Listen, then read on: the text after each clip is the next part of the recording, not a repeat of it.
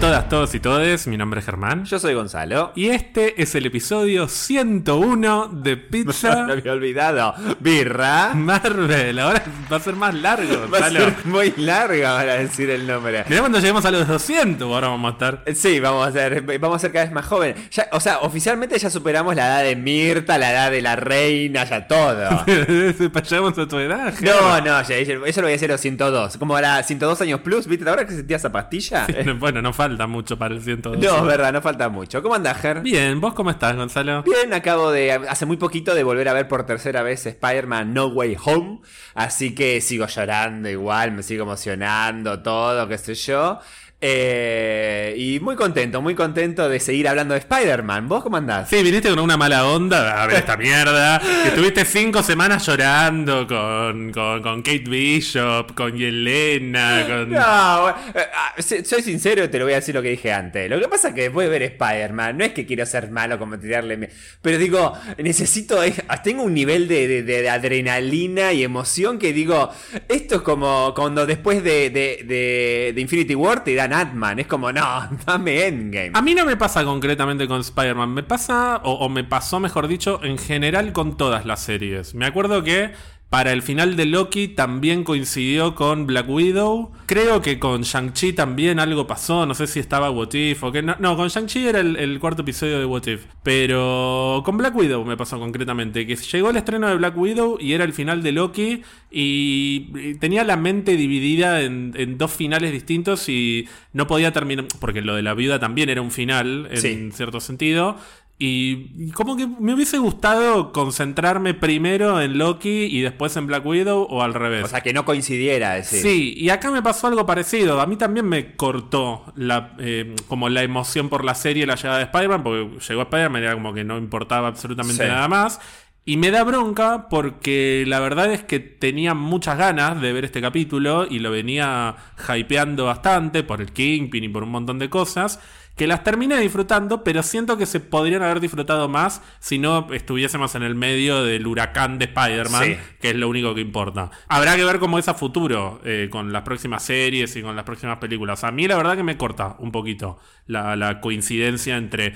Porque no es solo que se cruza la serie con la película, es que es el final, es el último capítulo. Y siento que queda desdibujado. Sí, no, no por hablar mal de, mal de la serie, sino que siento que es una bomba lo que está pasando con Spider-Man. Y me parece que, hasta te lo digo con otros productos, eh, perdón, eh, pero me chupa un huevo Matrix 4. O sea, Spider-Man siento que se comió el año, por más que se estrenó ahora fin de año. Digo, está bien, saqué entradas para Matrix, pero tengo más ganas de ver por cuarta vez Spider-Man que Matrix, ¿entendés? Esté bueno o no. Eh, o qué sé yo, se vienen otros estrenos. La verdad que no, no, tengo más ganas de decir, che, ¿cuándo tenés ganas de ver de vuelta eh, Spider-Man? Me pasa eso. Y en una serie en la cual eh, tuvo un ritmo medio raro y, tampoco la sentí tan como. Tan, tan, tan emocionante como me pasó con WandaVision o con Loki. Siento como que hubiese preferido que se estrenaba una semana antes. Pone el último capítulo antes de la semana de estreno de Spider-Man y seguramente lo hubiese disfrutado un poco más. Puede ser, en este caso era medio imposible, o sea, por la, por la lógica de la serie tenía que terminar En cuando terminó, Claro. porque estamos, eh, eh, no lo dijimos Gonzalo, pero es el episodio navideño este. Ay, claro, ¿verdad? Porque esta semana, o sea, cuando salga esto, no sé cuándo lo saldrá, pero tengo que ver cuando lo termino de editar esto. Está saliendo el mismo día en el que transcurre el capítulo. O sea, está saliendo en la, en, en la víspera de Navidad. Ay, eh, tengo que tener miedo de que se aparezca un hombre vestido de blanco con sombrero ahí de, de, de medio puertorriqueño, no sé, de que Caribe.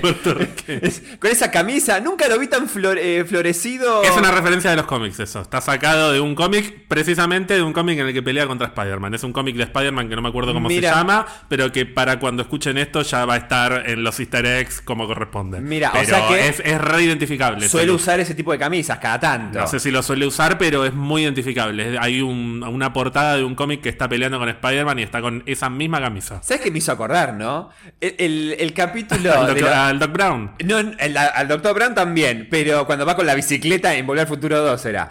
Eh, no, el capítulo de Los Simpson en que meten a preso a Krusty que llaman a Islas Caimán y está el gordo ahí abacanicándose que dice, no, perdón, no puedo darle información secreta, no, no puedo información eh, sobre esa, la cuenta secreta ilegal de mi cliente. Que me dice, changos, no debí, no debí decir que, eh, que era ilegal, que era mi secreta. Me hizo acordar que era eso, era el Marlon Brando de, de- del capítulo. Tenemos muchas cosas para hablar, no nos adelantemos porque antes de hablar del capítulo de Hawkeye, quiero subrayar una cosita, Gonzalo, que tiene que ver con lo que te acabo de decir, que este es el capítulo navideño y es el anteúltimo episodio de la fase 2 de Pizza Birra Marvel. Ah, me había olvidado.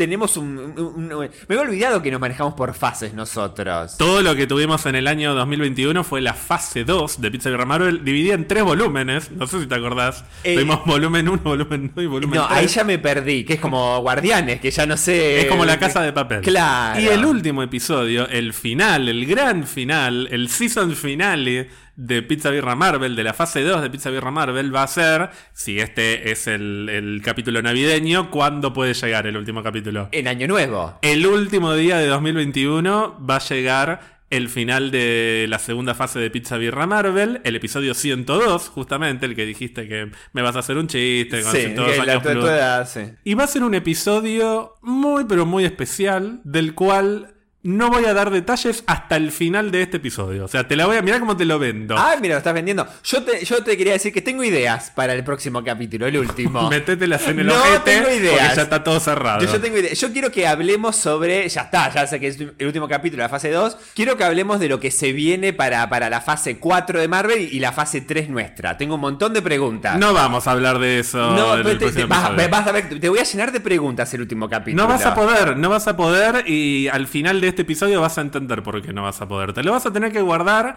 para el año que viene o para Twitch, si querés venir a Twitch algún día con Ian, que él te conteste Pero todas la, las la dudas. gente tiene dudas, tiene preguntas. Tengo dudas. la- Bueno, eh, vamos a hablar de Hawkeye. Vamos a hablar de Hawkeye. Al final del episodio vamos a retomar este tema porque voy a. Ok. eh, mirá cómo sigo vendiendo humo. Terminó Hawkeye.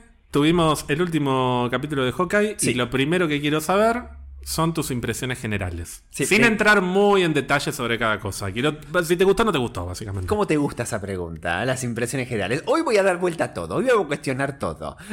sí, porque vengo de Spider-Man al palo ahí, al- al- ahí como que me pega acá en la pera y, y ahora bueno, tuvimos un par de flechas ahora. Pero... Hace, un- hace tres semanas estabas ahí, me muero por ver todos los tipos de flecha que hay. Sí, y que ahora quiero estudiar arquería, Germán. No, ya está, ya no, no, no vuelo más a arquería porque es mucha paciencia. Acá me encojaré, ya arranque eh, disparando como Kate. Me entretuvo, me entretuvo, esperaba más... mejores escenas de acción. No me parecieron tan buenas las escenas de acción.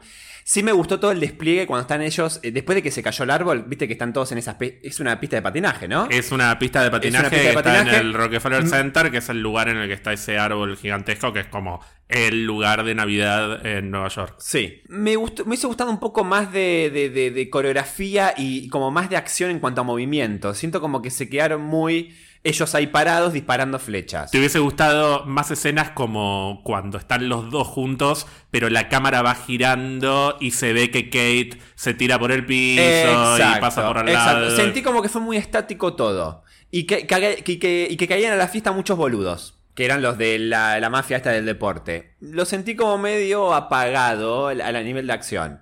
Hubo momentos que me gustaron, sobre todo conversaciones.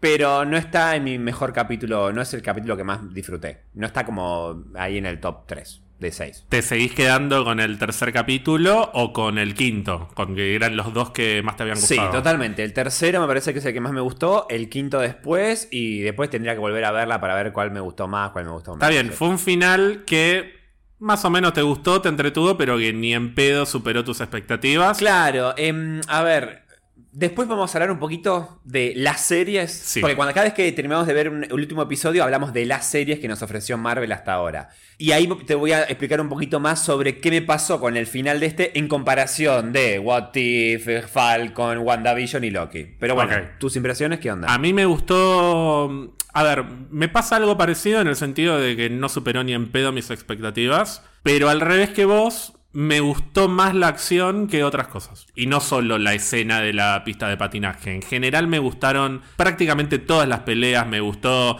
las. O sea, no solo peleas, sino la acción en general. toda la secuencia de, de Kate y, de, y Elena que me pareció cómica pero bien filmada la secuencia en la que Clint se tira y, se agarra el árbol de Navidad, que estaba en todos los trailers, pero que igual me gustó Ah. verlo. Me gustó también cuando Yelena se tira y, y baja por el edificio, que es algo que después a Kate le cuesta mucho hacerlo. Me gustó ver también al espadachín peleando contra los bro. Incluso me gustaron las peleas de Clint y Elena, de Maya con Cassie. O sea, esos cruces que, si bien tengo un montón de críticas a nivel historia, como pelea me gustaron. Y toda la, como la batalla contra los bro en la pista de, de patinaje, a mí no me molestó que fuese tan estática, porque me pareció que justamente la gracia de la pelea era cómo mierda van a ser dos personas contra 50 tipos por lo menos que están armados. Bueno, la gracia para mí es que no se les pueden ni acercar. O sea, yo no sé si tenían que ir y venir y pelear y moverse todo el tiempo, porque me pareció que la gracia de esa escena es justamente cómo están los dos en el centro, súper conectados entre sí, y todas las flechas que tiran, que no es solo una cuestión de lo que puede hacer la flecha, sino el momento en el que la tiran y cómo la tiran, como por ejemplo la flecha esa magnética que les arrastra Sí. todas las armas. Hay un momento en el que Kate sí se desliza, que me re gustó, que es cuando entra y que es- mientras va patinando le va disparando a todos los como los eh, los propulsores de humo, no sé cómo, Sí, cómo sí, se llamará sí, eso, pero cada flecha estuvo tirada de forma tal que cumpliera una función para lo que necesitaban en ese momento. No es que tiraban flechas random No, y que pasara no, lo que pasara. Entonces me gustó que estuviesen los dos juntos todo el tiempo porque la conclusión que me dejó esa pelea fue son tan buenos, no solo como arqueros, sino como equipo, que no se les pueden ni acercar. Si se hubiesen estado moviendo todo el tiempo, se hubiese sentido más nivelada la pelea, mientras que acá fueron dos tipos con arco y flecha que les pasaron por arriba a todos estos boludos con armas. Y bueno, y, y el remate con la camioneta y, y, y- y la flecha PIM, que me- es Ah, uno de los momentos de lo que más Fue me muy bueno. Creo que la introducción del búho o la lechuza fue para después llevarse al, al, al, al camioncito reducida, sí. Después, al margen de lo que es la acción, no terminé del todo satisfecho con las historias concretas de la serie, la historia de Maya, la historia de Yelena, ni siquiera con la historia de Kate y la madre, pero no me parece que haya sido un problema de este capítulo, sino que es un problema de la serie que ya lo venimos advirtiendo desde hace un par de capítulos, sobre todo en el capítulo anterior, que me parece que tiene que ver con algo que yo te había dicho, que es que siento que el capítulo anterior no se sintió como el anteúltimo capítulo, se sintió como como la Antepenúltimo. como la mitad de la serie, Claro. básicamente. Y esto me da el pie para hablar de, de- de lo que queremos hablar todos, básicamente, que es lo que se, se vendió muy de a poquito a lo largo de los capítulos anteriores, que es Kingpin. Ahora te voy a preguntar qué te pareció concretamente Kingpin en este capítulo, pero primero te voy a decir que siento que fue un error guardarlo para el último capítulo como una gran sorpresa, en vez de usarlo directamente como el villano de la serie e introducirlo más o menos en el capítulo 3. Sí. Y por eso me hizo tanto ruido el capítulo de la semana pasada. Muchas de las cosas que pasaron en el capítulo pasado, no solo Kingpin, sino también Yelena, por ejemplo, siento que tendrían que haber ocurrido antes en la serie. Entonces, o le faltan capítulos a la serie, tendría que haber durado 7, 8, tal vez, o las historias se manejaron mal, que es algo que estuvimos analizando en los últimos días. Y me parece que con Kingpin o tendrían que haberlo introducido a la mitad de la serie y desarrollarlo como el villano, o tendría que haber aparecido en una escena postcréditos. Sí. Y punto. Sí. Siento que trataron de hacer todo, de sorprendernos con una aparición inesperada, ponerle, y además desarrollarlo como un villano imponente, pero todo dentro de un capítulo. Y eso le quitó espacio a otras historias que ya de por sí venían arrastrando problemas en los capítulos anteriores y que tal vez si no hubiesen guardado a Kingpin para el final y lo hubiesen introducido antes, no solo se eh, podría haber lucido más, sino que también se habrían beneficiado otras historias, por ejemplo la de Maya. Sí. Yo te venía diciendo que no me estaba gustando cómo manejaban la historia de Maya porque es como que eh, todas las cosas que le pasaban era básicamente porque el guionista decidía, bueno, ahora eh, se dio cuenta de que al padre no lo mató tal, lo mató tal otro. Ahora decidió irse, ahora decidió volver, pero no transcurre nada en la historia de Maya o no transcurrió en términos de conexión con otros personajes que me pareciera lo suficientemente sustantivo como para creerme esa evolución. Yo no entiendo en este capítulo por qué al principio está todo bien en apariencia con el tío, con, con Kingpin, y después vuelve decidida a matarlo. No pasó nada entre el principio y el final de la serie como para que cambie eh, su, su, actitud. Y de hecho, cuando va a pelear contra Cassie, primero va a pelear como que es su enemigo. Y después le dice, inmediatamente después, quiero que empecemos de nuevo, no sé. No entiendo, o sea, no, no, entiendo qué es lo que está pasando dentro de su cabeza. Y me parece que eso es porque estuvo mal escrita en la historia. Y si Kingpin hubiese estado desde el capítulo 3, podríamos haber visto su relación con él, podríamos haber visto cómo él la manipuló, ella podría haber visto algo que le llamara la atención sobre él y empezar a sospechar sobre algo que, que nunca se le había cruzado por la cabeza y que tal vez se lo podría haber sugerido Clint. Siento que podría haber evolucionado de una manera distinta y por guardarse la sorpresa hasta el final, nos privaron de historias mejor sí. desarrolladas. Sí, a mí la, la, sensación que me da es que no lo desarrollaron a Kingpin a propósito porque se confiaron de una cosa. Se confiaron en el actor y en el historial de la serie de Daredevil. Entonces, no lo vamos a desarrollar porque nos lleva más tiempo y hay muchas historias. Entonces, lo metemos al final como el plato fuerte. ¿Y para qué lo vamos a desarrollar? Si total, ya todos conocen al actor, ya todos ubican quién es y ya todos más o menos entienden su pasado de villano. Para mí se apoyaron en eso y le salió mal. Porque si no, no tiene sentido. Después, otra cosa es este Kimpin. ¿Qué te sí, pareció? Primero una cosa, a mí no me parece mal que no lo hayan desarrollado a él. Me parece mal que le hayan dado el lugar central de villano de la serie, como del, del, final boss, cuando es un personaje que a lo largo de los capítulos anteriores no lo vimos tener relaciones con ninguno de los personajes. La pelea con Kate no me genera nada porque no tiene vínculo absoluto con Kate. Me genera intriga en, algunas cosas, pero porque me da ganas de ver más a futuro. O sea, cuando hay un momento en el que él, eh, cuando ya es como la quinta vez que se la saca de encima, se ríe, que siento que está diciendo, mira, al final la pendeja se la aguanta, como que hasta le genera un poquito de respeto y después dice, ya me estás empezando a hinchar las pelotas. Esa escena me da ganas de, por ejemplo, ver Young Avengers contra Kingpin claro, a futuro. Siento que me la está, eh, como que me está sembrando un, un, una posible rivalidad entre ellos para una serie a futuro. Pero la verdad que me interesaba más ver la resolución entre Kate y la madre, que siento que estuvo muy, muy, muy mal resuelta, o por lo menos muy a las apuradas, que una pelea entre ellos dos. Y en todo caso, siento que se habría lucido mucho más una pelea entre Maya y Kingpin con este nivel de importancia sí. que una pelea con Kate. Pero para que tengamos una pelea entre Maya y Kingpin, tenés que haberme desarrollado también la historia entre ellos dos. Es decir, no me importa la historia de Kingpin, me importa la importancia que tiene para esta serie que no la tuvo. No la tuvo a lo largo de los cinco capítulos que tuvimos antes. Y solo podría haberla tenido como parte de la historia de Maya. Dicho esto, es cierto que es un Kingpin un poco distinto al de Daredevil, en, en, no sé, en términos de look, por ejemplo, porque está como mucho más alineado a lo que son los cómics, con el bastón, incluso con esta camisa que vos decís. Sí. Es como un, es un Kingpin más flamboyant, esta palabra en inglés que es un poco más extravagante, o sea, como con un exceso de elegancia que ya eh, parece hasta medio paródico sí. en algunos puntos. Pero sí tengo que destacar que la interpretación de Vincent Donofrio para mí es la misma. Es literalmente el mismo personaje que hizo en Netflix.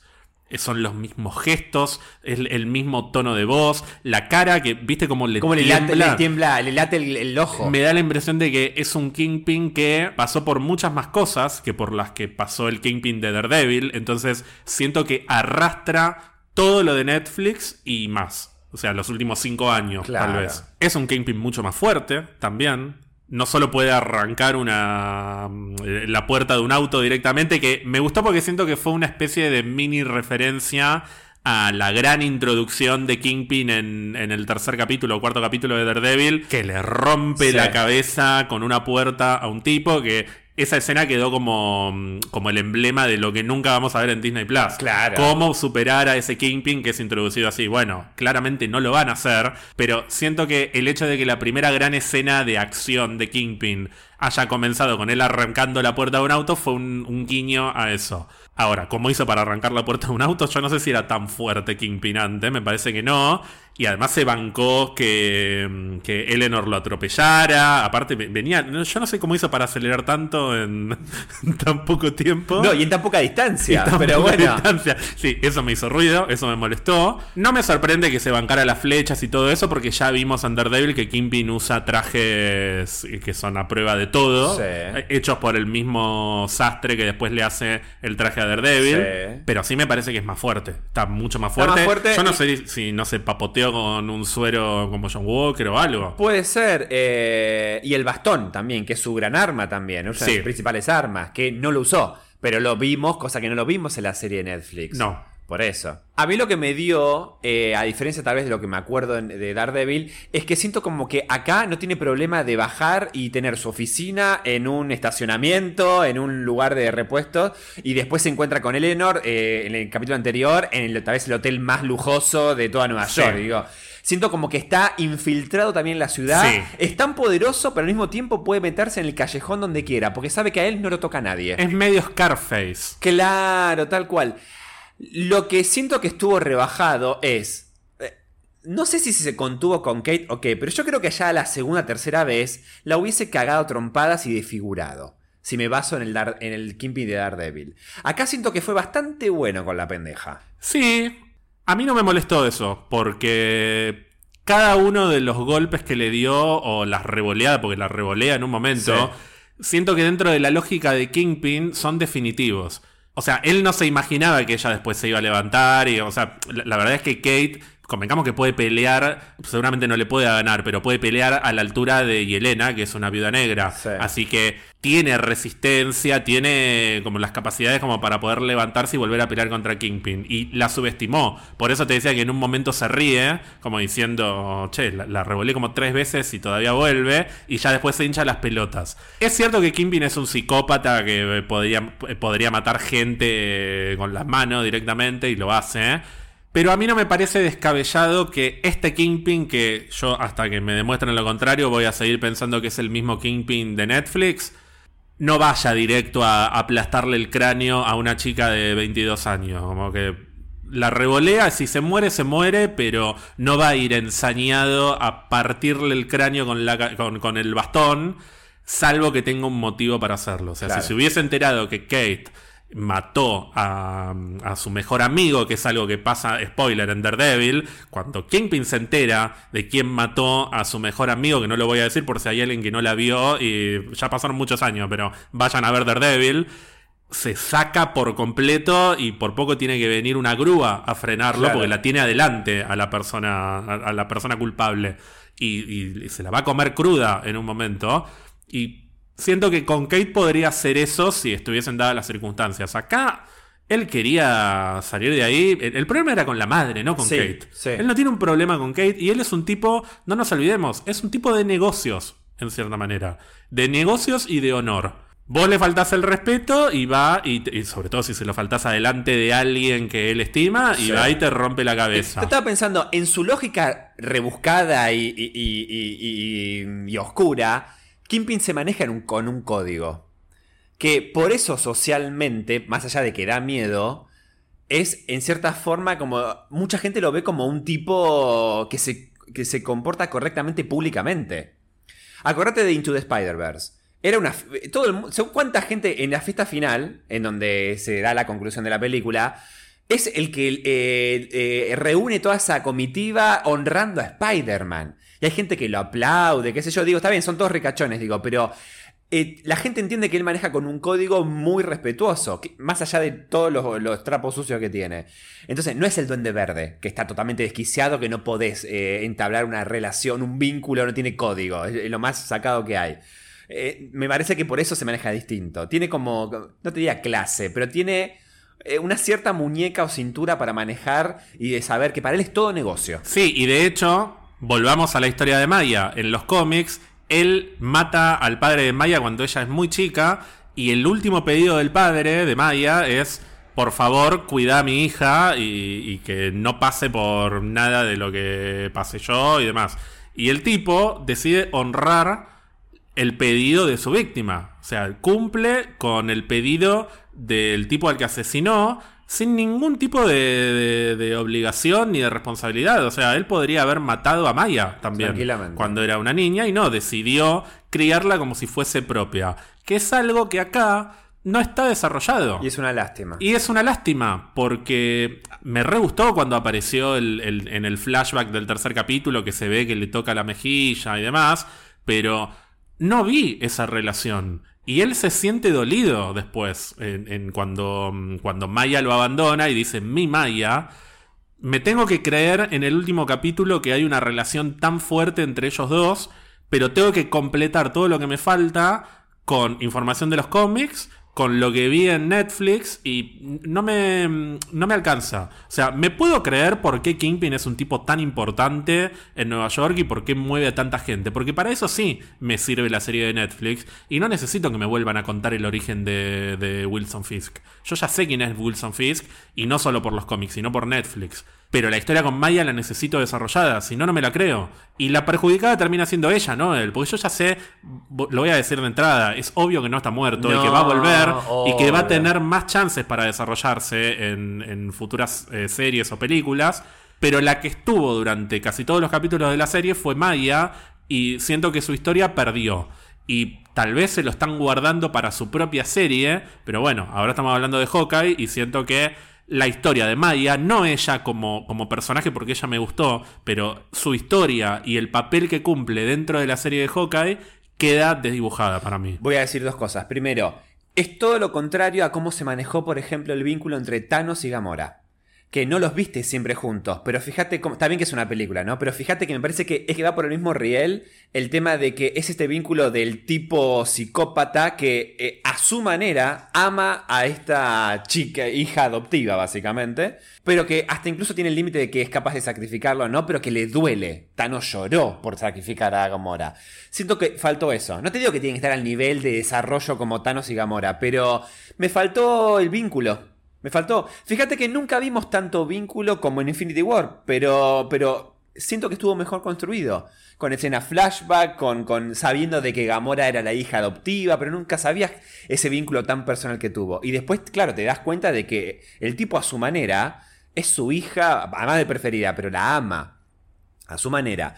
Y después voy a decir que, para mí, el tema de Kingpin y esta, esta manera de introducirlo y de poco desarrollarlo, para mí no solo perjudicó la historia de Maya, para mí perjudicó casi todas las historias de la serie. Sacando la de Kate, ponele, pero para mí la de Clint hizo de que pasara, que perdiera más importancia al final, siento como que porque había que meter a otro villano, que se peleara con otra antagonista y, y sacó tiempo a Hawkeye y toda su resolución de conflicto. Eh, y sacó tiempo a muchas cosas. Siento como que perjudicó a casi todas las historias. Tal vez la de Kate no, porque si hay algo que me queda claro en esta serie es que la protagonista es ella, no es Clint. Y lo que me... que- Bueno, ya vamos a hablar de las conclusiones finales y qué sé yo, pero me parece que el manejo de este personaje perjudicó las historias de la serie. Sí, porque tanto que hablamos la semana pasada de cuál será la pelea final o contra quién pelea cada uno, yo no me hubiese imaginado una pelea entre Kate y Kingpin. En todo caso, hasta me parecería más lógico una pelea entre Maya y Kingpin, que es lo que decíamos recién, que también me hubiese quedado medio vacío, pero bueno, acá la pelea final de Clint fue con Yelena, y ya de por sí Yelena había llegado tarde a la serie. Sí. Había llegado en el cuarto capítulo. Después de que metieron a Yelena y después de que la desarrollaron durante el capítulo de la semana pasada, que ahí nos cerró un poco más, Sí. porque cuando la metieron de prepo al final del cuarto no nos, no nos había gustado. Recién después de eso viene Kingpin y en el último capítulo. Entonces, volvemos a lo mismo. No están bien desarrolladas las historias a lo largo de la serie. Yo no sé si tendrían que haber arrancado todas antes. Tal, tal vez es una serie que tendría que haber durado ocho capítulos. Sí. No seis. Sí, totalmente. O no introducir tantas historias. Yo, ¿sabes qué me esperaba? Que Hawkeye pelee contra Kingpin y los esté por cagar a trompadas Kingpin a Hawkeye y pase algo, una especie de conflicto, aparece Yelena, explota toda la mierda y se interrumpe la pelea final entre Clint y, y, y Kingpin, o, o- tal vez es Kate la que termina salvándolo a Clint antes de que Kingpin lo remuela, lo mate a palos. Eh, como que quede la sensación de que, che, Hawkeye solo no puede contra, contra Kingpin, es como un villano a derrotar a futuro.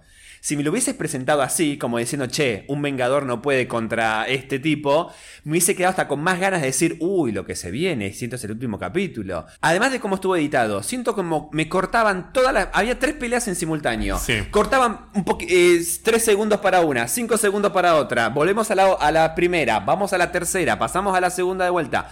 Siento como que no, eh, desarrollame una pelea. O, por lo menos dos, pero no, no vayas ta, ta, ta, porque si no me pierdo, pierdo un poco el hilo. Tampoco me hubiese gustado que Clint peleara contra Kingpin, porque no hay ningún vínculo emocional entre ellos, porque no está desarrollado. O sea, volvemos a lo mismo. ¿Qué me podría entusiasmar de una pelea entre Clint y Kingpin si no se cruzaron en toda la serie? No, pero el hecho de que ya se conocen. Sí, pero no me. No es relevante Kingpin para la serie, no es relevante para Clint. Lo menciona como el, el tipo grande, pero el conflicto emocional de Clint pasa por Yelena. Lo que pasa es que Yelena también llegó tarde, entonces también está metida como muy de prepo como para que Clint tenga alguien contra quien pelear. Y si me decís que la pelea de Clint contra Kingpin hubiese sido para venderlo a Kingpin como una amenaza a vencer a futuro, tampoco me hubiese gustado, porque no me interesa ver una serie cuya conclusión termine siendo todo esto que hicimos fue para vender una serie que viene a futuro. Marvel no hace eso. Marvel no se caracteriza por hacer películas que están de- o, o series que están armadas simplemente para vender algo a futuro. Justamente lo que Marvel hace bien es concentrarse en lo que se tienen que concentrar, no meter historias e historias e historias e historias e historias y que después se retome lo que haya que, o sea, Amazing Spider-Man 2 básicamente. Claro. Que es meter 80 personajes que no importa por qué están en esta película. Lo metemos porque después va a venir Black Cat, porque después va a venir Rhino, va a venir Craven, va a venir el que sea. Marvel no hace eso. Marvel se concentra en el núcleo de cada una de sus historias. Acá está bien claro cuál es el núcleo de Hawkeye. El conflicto de Clint por la muerte de Natalia y cómo eso se materializa en la reaparición de Yelena. El conflicto de Kate con tanto su papel como heroína que quiere ser y su comparación permanente con Clint y los misterios que hay detrás de su familia y de su madre. Y el conflicto de Maya con el asesinato de su padre que inevitablemente involucra a Kingpin. Esos son los núcleos que tienen que estar bien desarrollados a lo largo de los seis capítulos. No estuvieron desarrollados. Estuvieron puestos en función de, lo que necesitaban para ese capítulo. Por ejemplo, un capítulo dedicado a explorar eh, lo que vivió Yelena, pero no de una manera orgánica para el resto de la serie. Decidimos que en este capítulo vamos a mostrar a Yelena. Decidimos que en este capítulo mostramos el flashback de Maya. Decidimos que en este capítulo Maya decide que eh, al final lo que dice Clint es cierto y, va a confrontar a Cassie. Y después decide que era verdad que había sido Kingpin. No pasó nada a lo largo de los seis capítulos que conectara de manera fluida todas esas historias. Y por eso en el sexto capítulo explota todo. Y explota a un ritmo raro, porque no estuvieron Sí. bien trabajadas antes. Es verdad que Marvel se caracteriza por lo que decís de, de no venderte cosas a futuro. A mí, justamente, me parece que esto es el ejemplo de que lo hicieron por primera vez y le salió mal. Sí. Te están vendiendo a Kingpin a futuro. Te están vendiendo a, eh, la historia de origen a- de Kate Bishop a futuro. Te están vendiendo un- una, una cicatriz que cierra de Yelena para después ven- seguir vendiéndotela como la nueva viuda y a ver qué relación tiene con Kate a futuro.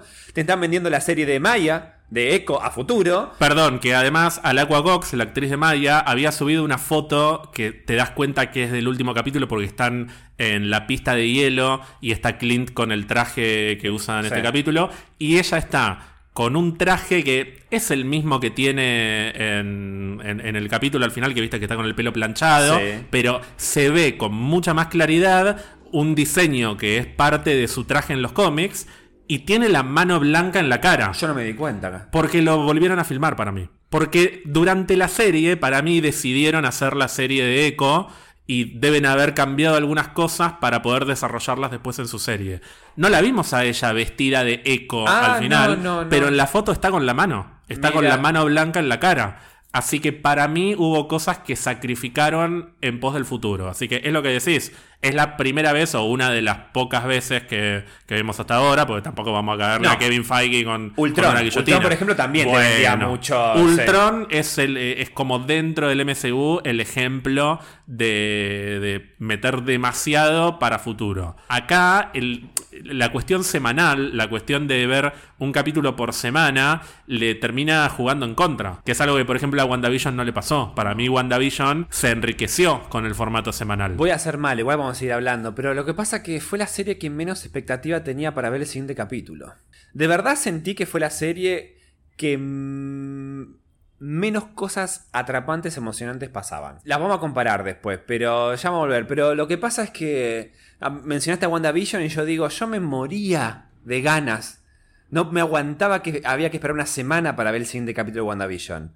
Más allá de que es un personaje que me gusta más. Decía, che, le falta... mm, No sé si te digo corazón, pero le falta el gancho. Necesito ese gancho para que digas, mirá cómo te hacemos desear para el próximo capítulo. Acá era como, bueno, vamos a verlo porque tenemos que hacer el podcast. Pero, pero digo, te juro, y me duele porque le tenía otras expectativas. Está bien que no todas las series eh, tienen por qué ser así, porque de hecho, cuando salga She-Hulk, yo me imagino que no va a ser como WandaVision, que te vas a volver loco, porque No, va a ser una serie con un registro completamente distinto, va a Sí. ser una serie de comedia. Pero independientemente de los estilos, o sea, comparalo con cuando ves las películas. Sí. Uno va con distintos entusiasmos a Spider-Man, a Guardianes, a Doctor Strange, a Thor, y después la terminás disfrutando, porque Sí. esa es la gracia de Marvel. Pero independientemente de lo que te pueda ofrecer cada serie, si está lo suficientemente bien manejada a nivel narrativo, te quedas con ganas de ver qué es lo que va a pasar la semana que viene. Y acá, ahora lo puedo blanquear. Yo sabía que iba a aparecer Kingpin. Y llegó un momento, tipo capítulo 3, que mi principal motivación era cuándo aparece Kingpin. Porque sentía que con la aparición de Kingpin las historias se iban a terminar de acomodar e iba a quedar bien en claro hacia dónde iba cada uno de los personajes y hacia dónde iba el, flujo de la serie. Soy un hincha pelota, vuelvo con lo mismo. Si Kingpin hubiese aparecido a la mitad de la serie, siento que nada de todo esto que estamos diciendo habría pasado. Las historias se habrían acomodado. Si hubiesen introducido a Kingpin antes de que Maya sospeche de él, la historia de Maya se habría enriquecido. Si hubiésemos sabido que Kingpin estaba detrás de la madre de Kate y que la madre de Kate estaba detrás de la muerte de tal y demás, que ya lo sabíamos, no hacía falta guardarlo para el capítulo 6, la sorpresa de que Eleanor es eh, la culpable de la- del asesinato de Armando y demás. Lo, sospechamos desde la primera semana. Sí. Entonces, ¿cuál es la sorpresa? Te guardaste esa sorpresa para el final del capítulo 5 y ni siquiera funcionó la sorpresa porque quedó opacada por la aparición de Kingpin. Porque la semana pasada estábamos hablando de Kingpin. Así que coincido. A mí también me parece que esta serie falló en términos de expectativas y de, y de qué es lo que viene la semana que viene y de hacia dónde van todos estos personajes. ¿Y sabes lo que me da un poco de bronca? El nivel de actuación es muy bueno, pero no, están, no estuvieron bien presentadas las historias. Y acá quiero hablar de algo que mencionaste, saliendo un poco de Kingpin. La resolución de Kate con su mamá. de Rápido y Furioso. Sí, o sea, eh, que no sabemos cómo aceleró en más o menos en, en 20 metros. Me pareció que estuvo bien actuado, pero estuvo mal desarrollado los diálogos y, y la resolución. No cayó durante toda la- eh, todo el evento de los ataques, eh, los tiros, no cayó la policía y sí cayó a esta boludez de, hola señora Eleanor, vinimos a llevarla porque usted está culpada del asesinato de cosas, yo vamos, vamos. Sí, perdón, el detective que habían introducido en el capítulo 2 que le dijo a Kate, ¿podés venir mañana? a- que te, tengo alguna pregunta para hacerte. Kate nunca fue. Después se- es el que se lo llevó preso a, A Dardo, sí. a Dardo, que la escena de Kate no aportó absolutamente nada, porque podrían haber, haberse llevado preso a Dardo directamente sin que la llamara a Kate en el capítulo 2. Y en este capítulo se la lleva la madre y ni siquiera lo enfocan. Lo reconocí por la voz. ¿Era él? Era- y sí, era el detective, ahora no me acuerdo el nombre, que en los cómics es como el, el Sí, contacto sí. de Kate. Pero no pensé que era el mismo. Otro personaje eh, mal desarrollado, introducido al pedo, con una importancia en el capítulo 2 que yo te dije, seguro que después ella va, Le va a dar le va a contactos. pasar- Las pelotas, fue un policía X que en el último capítulo ni siquiera se dignaron a mostrarlo. Pero ni siquiera fue como el policía, como era el de Atman, que después aparece en WandaVision. Jimmy Woo. Jimmy Woo, que ahí tiene mucha más relevancia. Este fue como totalmente un policía al pedo. No, la verdad que encima, encima, boludo, alta actriz, la Eleanor, me pareció que estaba como bien el, el tema de conmovida, de que se sienta como traicionada, entre comillas, por la hija, que ella le explique, vos pasa que naciste en una cajita de cristal y no entendés cómo funciona el mundo, qué sé yo, y que él como re indignada, como así que esto hacen las heroínas, encerrar a sus madres el día de Navidad. Bueno, más allá de lo dramático, me pareció que estuvo se pudo haber cerrado. Me faltó una charla más profunda. Hubiese preferido una charla eh, con una Eleanor un poco más, más herida. O una charla de Kate visitándola a la, visitando a la madre en la, en la cárcel. Como, como más, más personal. Me sentí como, che, hay que cerrar esta historia. Bueno, pum, pum. Es una conversación que es absolutamente forzada en ese momento. O sea, acaba Sí. de explotar todo y. Hola, mamá, ¿estás bien? Sí, esto va a ser un nuevo comienzo para nosotras. No, no, no tenés esa conversación. Está bien que, bueno, es una serie de superhéroes, o sea, tampoco tiene que ser todo verosímil. Pero te das cuenta, se le ven los hilos, como diría Moria Kazan. Sí, no. no. tenían tiempo para hacer dos escenas, entonces tuvieron que resolver todo en una sola escena. Eh, vencer a Kingpin y que la madre le diga todo eso y que ella le diga, no, mamá, porque mataste a Armand. Nadie se pone a tener ese tipo de conversación en, el- en ese marco, Y en ese justo contexto. cae la policía. Y Cuando cae no la cayó, policía. si cayó el árbol de Navidad más importante en Nueva York y no cayó un policía, me molestó mucho ese detalle. La policía no cayó cuando atentaron contra, contra la empresa Bishop, que es una empresa más importante de seguridad. Aparte, en el epicentro, en el Rockefeller Center, el epicentro de Manhattan, que te tirás un pedo y se te tiran 80 gente del FBI, Por más o eso, menos. no hay un policía. Y además, no cayó solo un- una camioneta de los bro. Cayeron eh, lo- toda la mafia y no había un policía. Dale, me pareció un detalle Sí, muy, muy falta de, de- de- de- observación. No, No sé. me molestó, ojo, cuando y Elena se tira y que después se tira Kate, que hay gente que está caminando como si no pasara nada. Y primero dije, che, nadie, nadie reparó que se están tirando dos personas por un edificio. Pero me hizo acordar a lo de. a, a la escena del subte. Que están eh, viajando en el subte Sí. re tranquilos y se acaban de meter por una ventana o, o andás a ver cómo. Que es esta cosa de en Nueva York pasan un montón de Pasa de cosas todo el tiempo y no, sí. bueno, después sí, empiezan los tiros y, y- y empieza a correr la gente. Pero me, me hizo pensar en eso que decías vos, de, es una ciudad que ya está preparada para una invasión alienígena. Entonces, Totalmente. Hawkeye tirándose o Kate Bishop tirándose por un edificio es algo como que pasamos caminando por al lado y no pasa nada, tipo John Wick. Pero sí, eh, es un poco absurdo que después venga la policía para llevarse a Eleanor. O sea, no me molesta que no aparezca ante la policía, me molesta que aparezca en esa escena, específicamente para llevársela a ella. sí, no, muy, muy mal manejado. Eh, y después algo que no me gustó para nada es, está muy pelotuda y Elena. Peleando, enfrentándose a Clint. Solo me gustó cuando se pone a hablar de verdad, cuando le silba a Clint, que parece que al silbido le cambia la vida. Sí, que O igual sea, es dale, un silbido que venimos de otra escena. No es que le está pegando y de repente Clint Claro, le silba. No, porque está mal veníamos, cortado, está mal veníamos de la escena de Kate y la madre. Sí, sí, y de, y de repente ya sabemos que lo cagó a trompada con el palito ese de mierda que tiene. Pero ese, ese silbido, ay, ay, ahora sos, ay, ahora te voy a escuchar. Porque ¿cómo sabes de mi silbido secreto? Flaco, pasó más tiempo con ella que, que vos misma, la hermana. O sea, claramente se conoce. Está muy boluda, pero además, el- a vos te gustó que me gustó como tuvo filmada la escena de acción ahí de Kate con y Elena. Me pareció que estaba re pelotuda y Elena peleando. Entiendo de que la quiera Kate, No pero, estaba peleando igual ahí. pero, la estaba de- pero es una viuda, la tiene que desmayar y a la mierda. No, está re pelotuda en este, en este capítulo. Sí, a mí lo que me gustó es que mm, hacia el final del conflicto con Clint, siento que hay un momento en el que explota y le dice, pasaste mucho tiempo con ella. Y siento que ahí es cuando se termina de desnudar, que en realidad, y Elena estaba enojada y era absolutamente irracional su deseo por matar a Sí. Clint. Y estaba básicamente buscándole el pelo al huevo porque se tenía que desquitar con alguien. Lo podría haber matado miles de veces a Clint y no Sí. lo mató. Necesitaba desquitarse, necesitaba golpear a alguien que en ese sentido termino comprando un poco la historia de Yelena. Porque a fin de cuentas estaba dolida y estaba como una nena eh, caprichosa Sí. que no supera la, la muerte de la hermana. ¿Queda muy pelotuda? Sí, queda muy pelotuda, pero por lo menos quedó evidenciado en la serie. No me hubiese gustado que de repente Yelena se dé cuenta de, oh, me engañaron. Yo pensé que él la había matado y en realidad no, siento que en el fondo ella siempre supo que Clint no era el culpable de la muerte de la hermana, pero necesitaba desquitarse con alguien. Y la persona con la que podía hacerlo era él. Sí, hay un, hay un detalle que es verdad que sintetiza esto, que es que cuando está ahí discutiendo con Clint, le dice yo luché por ella para evitar que esto lo hiciera, y ella le recrimina, bueno, hubieses luchado más fuerte, como para evitar.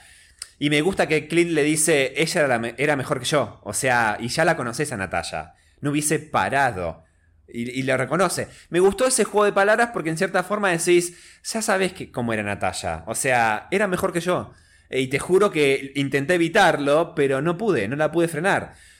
Ahí dentro de todo es como que ella, ahí te das cuenta de que ella le sigue pegando, entonces porque está dolida. No lo quiere matar. No lo se quiere- quiere no, desquitar. se quiere desquitar, tal dice, cual. no es justo, dice. Sí. No es justo que haya compartido tantas cosas con vos y no conmigo. Sí. Está enojada, está, está como, como un nene. Sí. Está como, un- como, como esos enojos de 13. Vos lo, sab- lo sabrás mejor que yo porque viviste con un hermano toda tu vida. Sí. Y seguramente tuviste etapas de meses en las que te llevas mal con tu hermano. Y después, bueno, o años. Años. Pero, Pero en el un besito, de- Nachito. no podés ni conversar y está todo mal. Y después, bueno, después llega un momento que razonás y decís la verdad que fue una pelotudez. Siento que es ese tipo de conflicto elevado a los niveles de una viuda negra que, bueno, Sí. si te puede matar, te mata. Es muy estúpida, sí, pero también vamos a volver a. a- seamos presos de nuestras palabras. Sí. No es Natalia. No, no es Natalia. No es Natalia. Y Tal vez está en proceso de convertirse a futuro en algo similar a lo que fue Natalia, pero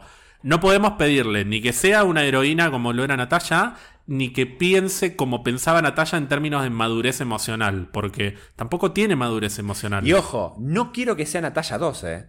Yo quiero que sea Yelena, pero que sea un poquito más inteligente. No te digo que tenga ese nivel de astucia que Natalia, viste que está como 10 pasos más adelante.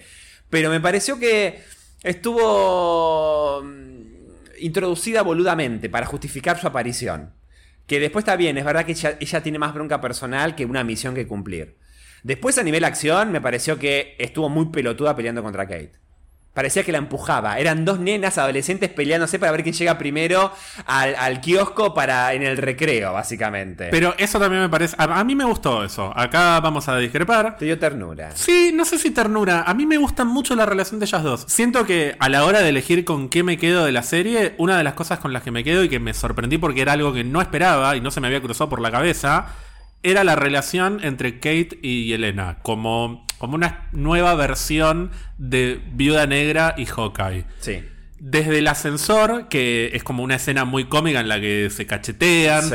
eh, hasta después cuando están corriendo, yo siento que Yelena, al ser justamente tan infantil y, y estar en modo nena, no es una viuda asesina que eh, va a eliminar a todos los que se pongan delante de su camino, es lo que vende. O sea, es un personaje que ladra más de lo que muerde, mientras que Natalia iba calladita Sí. y se los comía a todos. Sí. Es todo lo contrario. Así que en ese sentido me parece consistente con el personaje que incluso se divierta con Kate. Si la noqueaba, llegaba más rápido a la ventana y cumplía su, su objetivo. Pero si quería cumplir su objetivo, lo podría haber cumplido millones de veces antes. Sí. O sea, no le faltaron oportunidades de matar a Clint y con las habilidades de una viuda negra lo, puede, eh, lo podría haber hecho.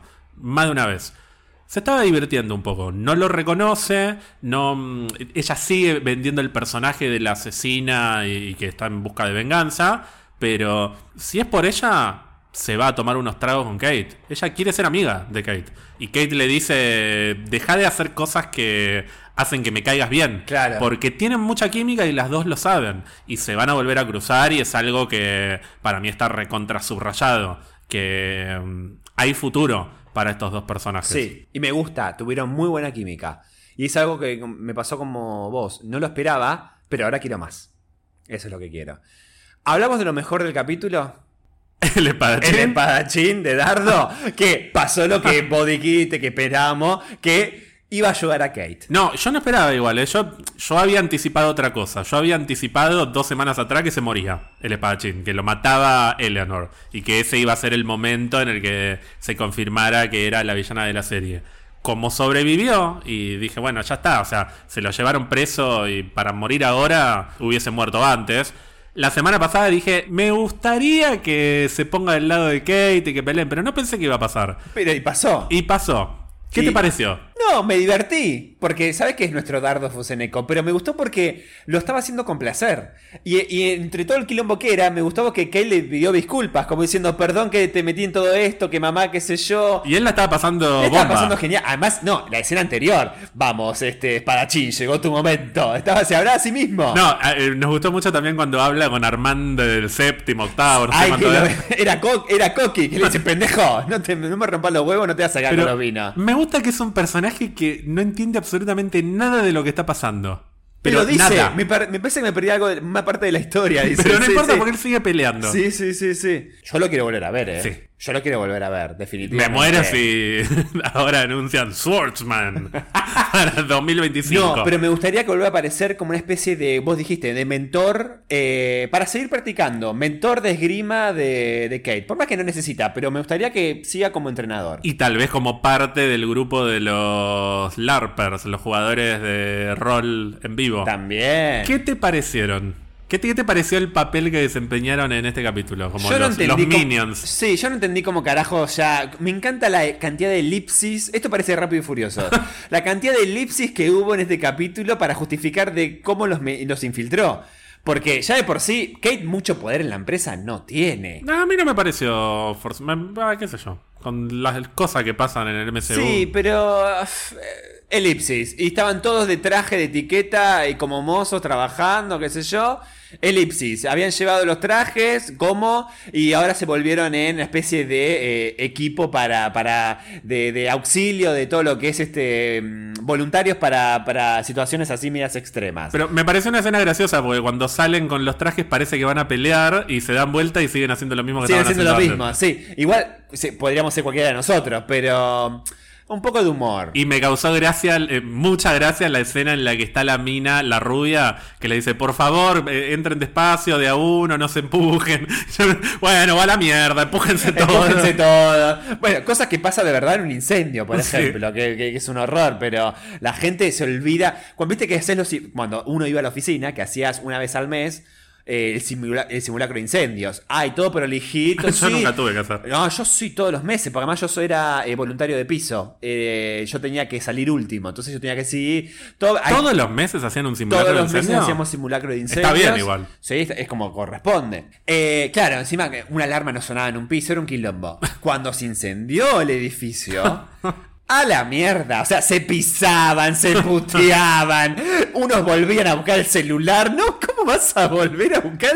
No, no, un quilombo, tenías que golpear el baño porque uno estaba cagando, o sea, un quilombo, nada de lo que salió en, en el simulacro de incendio. Eh, así que me reimagino de que, pues, ¿saben qué? Vayan a lavarse el orto, tírense por la ventana, hagan lo que quieran. Eh, me gustó el espadachín, yo quiero volver al espadachín, a los boludos estos de rol ya me pareció que le dieron demasiado protagonismo, a la mierda. Eh, Hablamos de los trajes, ¿qué te parecieron? Por empezar, me parecieron lo mismo que me vienen pareciendo desde hace seis semanas porque están en, en todos los pósters, que es algo que lo señaló Ian, que es, ¿para qué me vas a vender el- la gran aparición del traje de Hawkeye en el último capítulo si me lo pones en todos los pósters, en la portada de Disney Plus? Estaba en todos lados, así que ya sabía cómo eran, pero me gustó mucho más de lo que pensé que me iba a gustar el traje de Clint por lo que había visto en los pósters. Me gustó que se note tanto el contraste entre la flecha, o sea, como la punta de flecha violeta, y el resto de su traje. Yo pensé que iba a ser mucho más 100% violeta. Y juega muy bien con los contrastes entre un negro o un violeta muy, muy, muy oscuro y un violeta más claro. Que además es una. mm, es- está muy basado en un traje de los cómics de los últimos años que tiene esa flecha como la insignia de Hawkeye, digamos. El traje de Kate me gustó, pero no me parece demasiado distinto a lo que ya vimos en, en los capítulos anteriores. O sea, no me parece muy diferente al traje de arquería de ella. Pero está bien, me, me gustaron. ¿A vos qué te pareció? A mí me gustó que lo hayan vendido, sobre todo el de él, como diciendo, sacándose la camisa todo el quilombo. ¡Ay, te pusiste el traje! Sí, bueno, no me rompe la bola, a ver cómo salimos de esta. Como diciendo, acá no hay presentación eh, increíble del traje de la bruja carlata, de Falcon como nuevo Capitán América. Es lo que te decía la vez pasada, o sea, no es la bruja escarlata. Por eso, digo, sí, lo tengo puesto acá, ya me, la camisa me incomoda, me lo saco y, y ya está, listo, pasemos a lo siguiente. Pero hay algo que hicieron de manera muy inteligente, y acá hay que decir que manejaron bien a lo largo de toda la serie. Si tenemos que decir algo que funcionó de principio a fin, creo que los dos vamos a estar de acuerdo en que la relación entre Clint y Kate es lo mejor Sí. de la serie. Sí.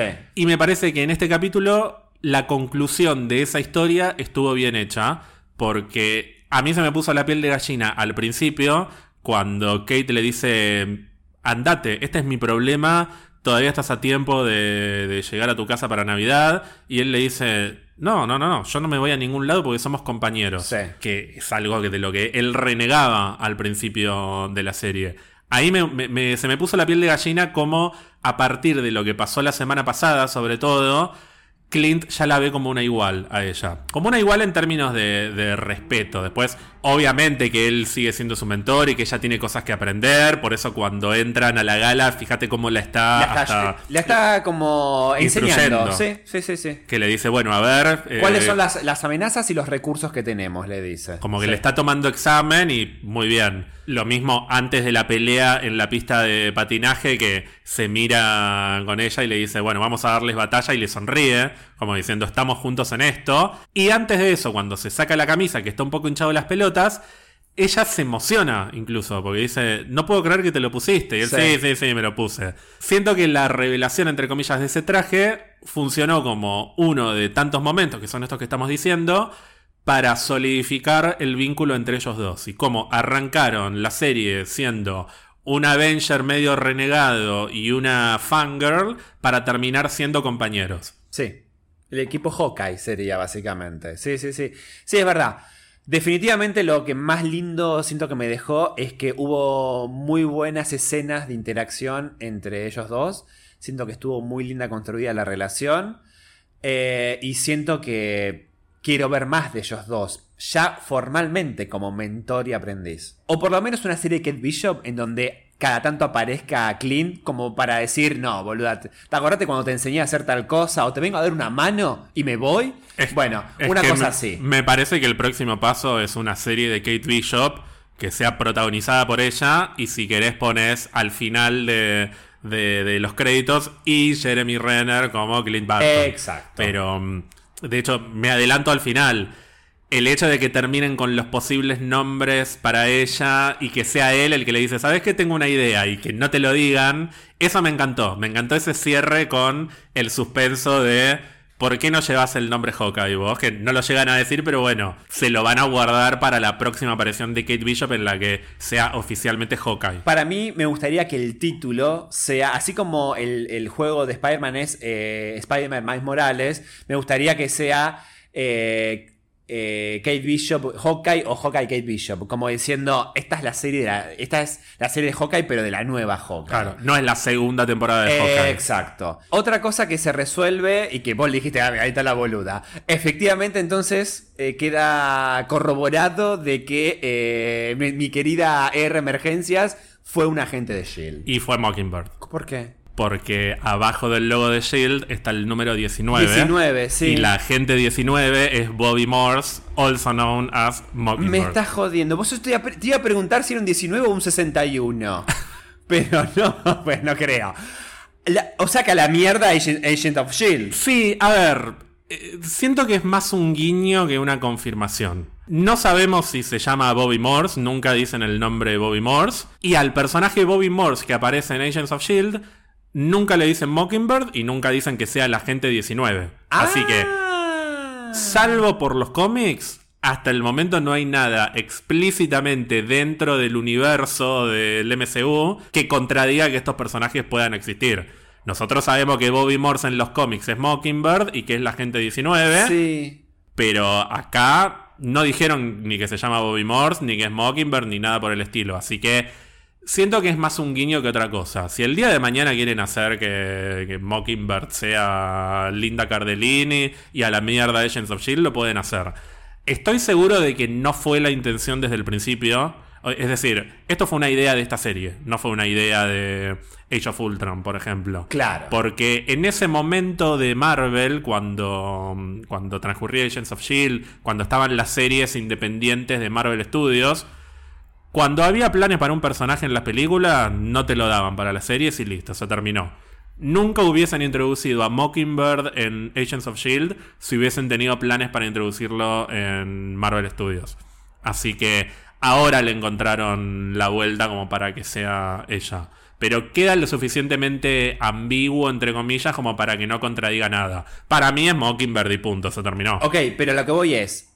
No sabía, yo pensé que en la serie la llaman Mockingbird. No, nunca, es Bobby Morse. Entonces, si ella puede ser tranquilamente Mockingbird y no, no se cagan en Agents, Agents of Shield, entonces pueden coexistir los dos personajes. No hay nada que contradiga explícitamente hasta ahora la existencia de estos dos personajes.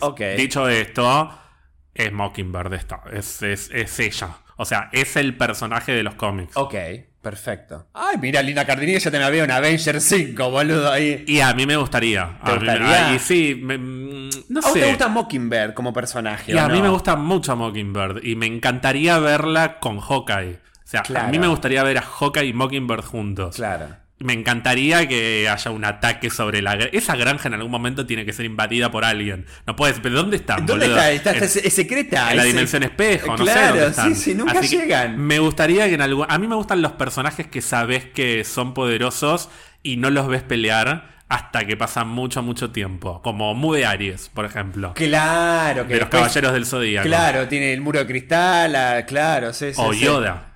Yoda, que Yoda. pasaron muchos años hasta que lo vimos pelear en Hasta que se digitalizara. Claro. Me encantaría que vendan a, a el, el potencial que tiene Linda Cardellini de R Emergencia para pelear y que en un futuro saque los dos bastones, porque los, el, el arma característica de Mockingbird son los dos bastones como los que tiene la viuda Sí. en Age of Ultron. Mirá si dice, estos bastones me los dio Natalia. O al revés, Natalia recibió o heredó los bastones de ¡Ay, Mockingbird. me caigo de culo! ¿Qué te pareció todo el tema de que hablamos poco, pero ya mencionamos? Cassie y, eh, y Maya. No tengo nada para decir que no hayamos dicho en las semanas anteriores. Un personaje que no me parece que estuvo bien desarrollado. ¿Y una murió? relación. ¿Murió o no? No sé si murió, porque quedó ahí tirado. Claro. Eh, la verdad que no sé.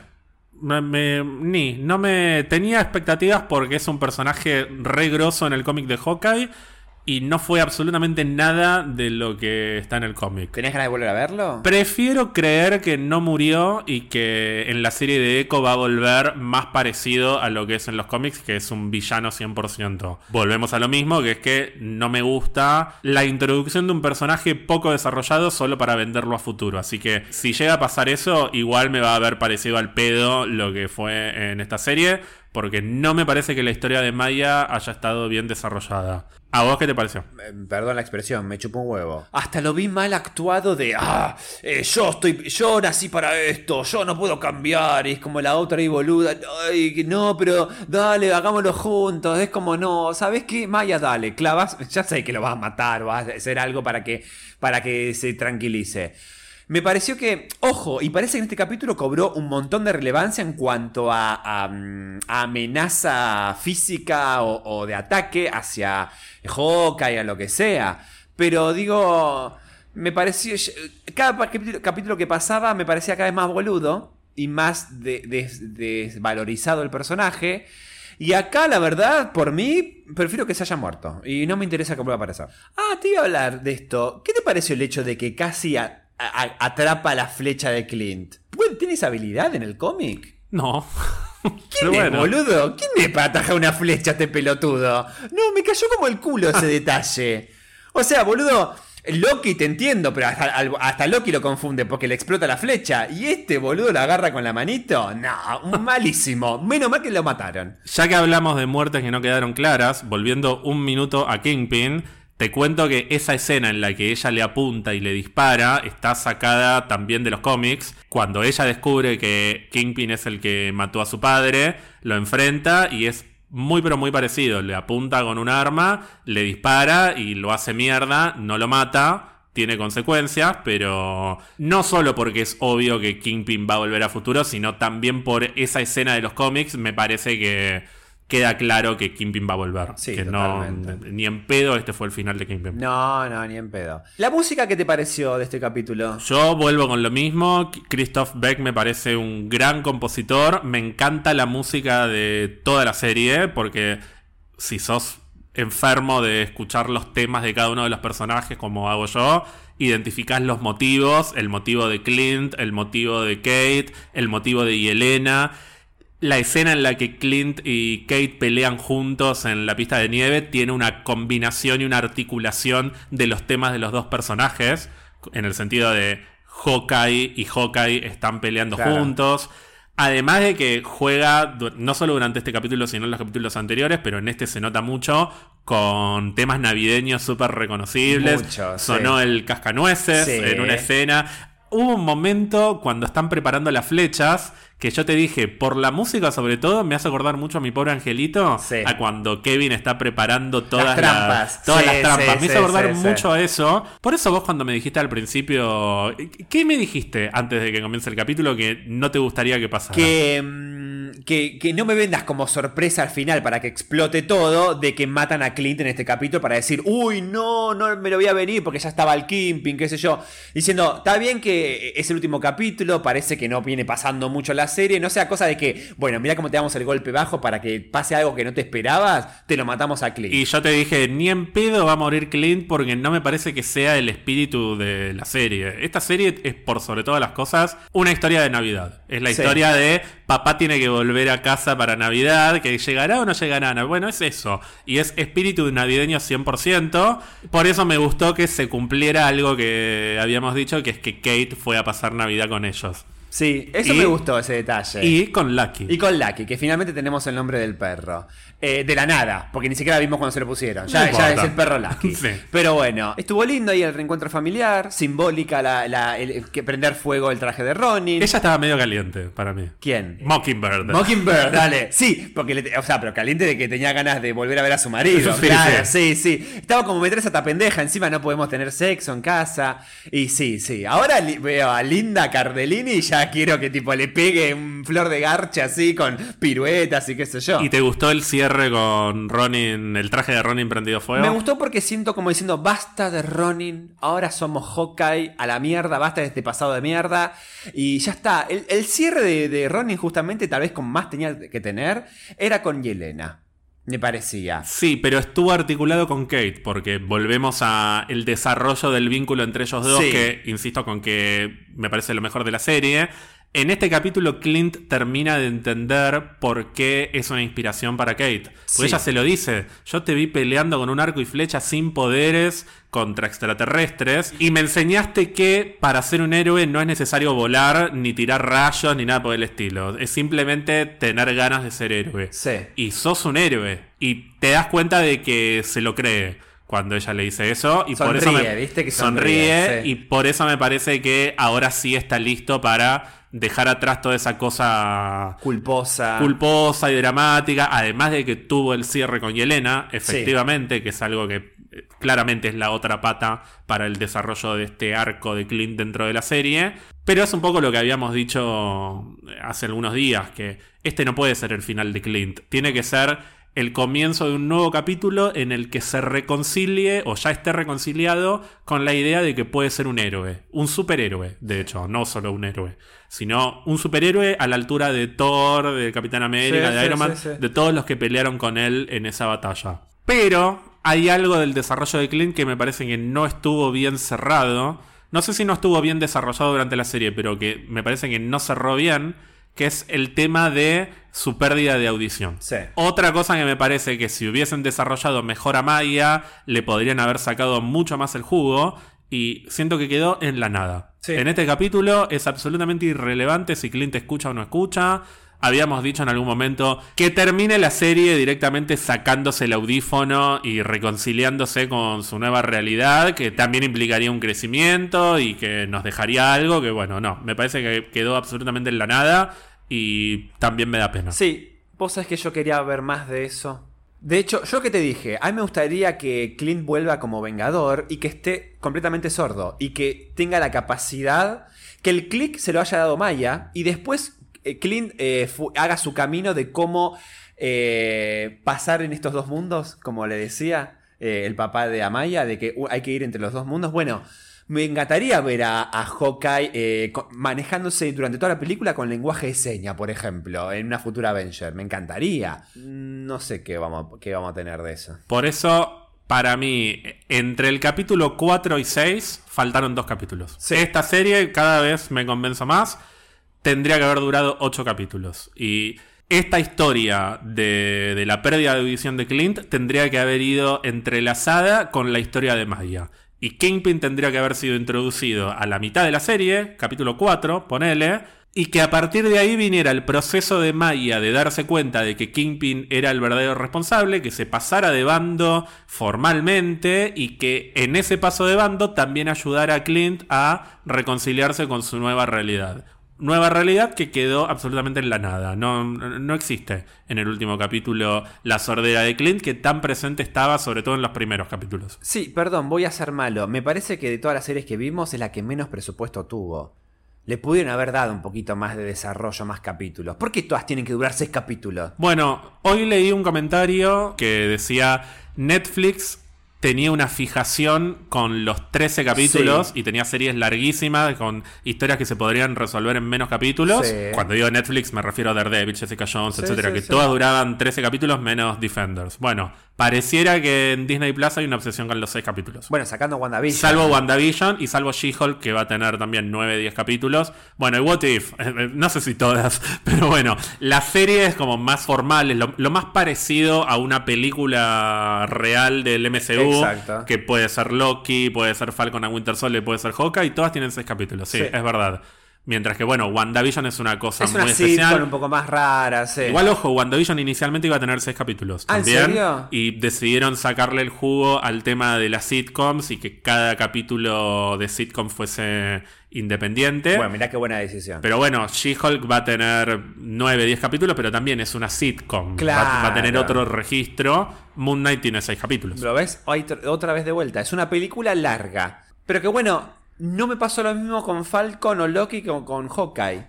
O sea, ni hablar Loki. Siento que hubo un despliegue, una, una, una adrenalina por ver cada capítulo y una construcción que, ah, que lo pienso hoy en día y digo, ¿qué pasó? Te pregunto, no sé si ya querés pasar al ranking. Sí, ya quisiera ir cerrando, quisiera hablar de ha- hacer como un cierre de las series en general. Porque es la última que tenemos hasta el año que... ¿Con qué seguimos el año que viene? No está confirmado, Ah. pero todo indicaría que Moon Knight.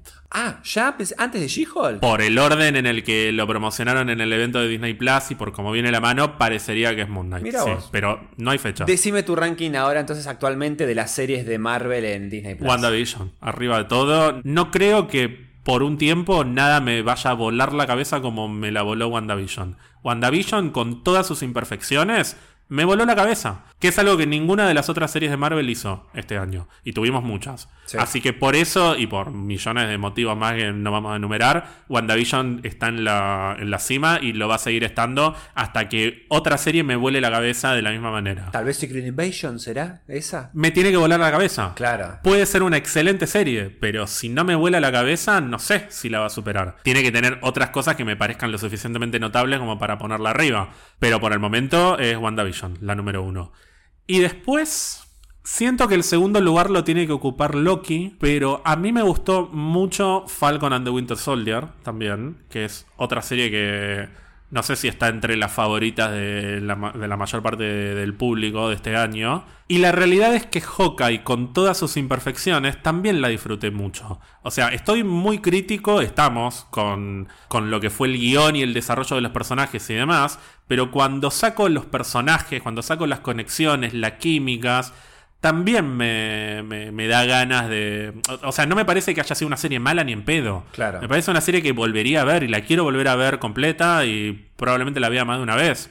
Y después tenemos What If, que al ser animación y al ser otro tipo de historia, porque es más antológica y si bien tiene una narrativa, es, es un poco más complicado verla como un todo, siento que no la puedo juzgar de la misma manera. Así que Mm, qué difícil. es muy Se difícil. te complica. Es muy difícil porque no, no. Siento que están muy parejas en términos de lo que me dejaron. ¿Ah, sí? Sí. Mira. Porque Loki también tiene algunas cosas que no me terminan. Porque lo que me pasa con Loki es que no es un personaje que a mí me enloquezca. Claro. Entonces, una serie bien hecha de Loki no me resulta tan interesante en principio como las escenas de Clint y Kate. Claro. O las escenas de Clint y Elena. Claro. O muchas de las cosas que vi en Falcon and the Winter Soldier. Pero bueno, para no hacerla más larga, me parece que Loki tiene que quedar en segundo lugar. Falcon en tercer lugar. Y Hawkeye está como medio ahí peleándole el puesto a Falcon. Me parece que Falcon fue más sólida. Y What If no sé dónde ponerla. Porque. no solo porque sea animación, sino de nuevo por la, por la lógica de la serie, por el hecho de que sea una antología. Siento que no la, no la puedo poner al mismo nivel. ¿no? Ni en pedo me generó la misma expectativa cada capítulo de What If de lo que me generó cualquiera de todas estas series. Así que la tendría que poner en último lugar. Pero también me parece injusto, porque es una muy buena serie. Ninguna es mala, como vos Ninguna es mala, Por sí. eso, por eso. Quieras o no, son cinco series, hicimos un top 5. Cuando tengamos 10 series, 15 series, ahí empezamos a mezclar la ficha diciendo, no, pero esta al final la volví a ver hace, hace dos meses y me gustó más que la que vi recién. Uh, pero esta está muy fresquita, la pongo en primer lugar y después la bajás a tercero. Es así. Sí, me, me da pena por What If, realmente. Pero bueno, no es un tema de, de animación. De hecho, mi película favorita de Spider-Man es animada.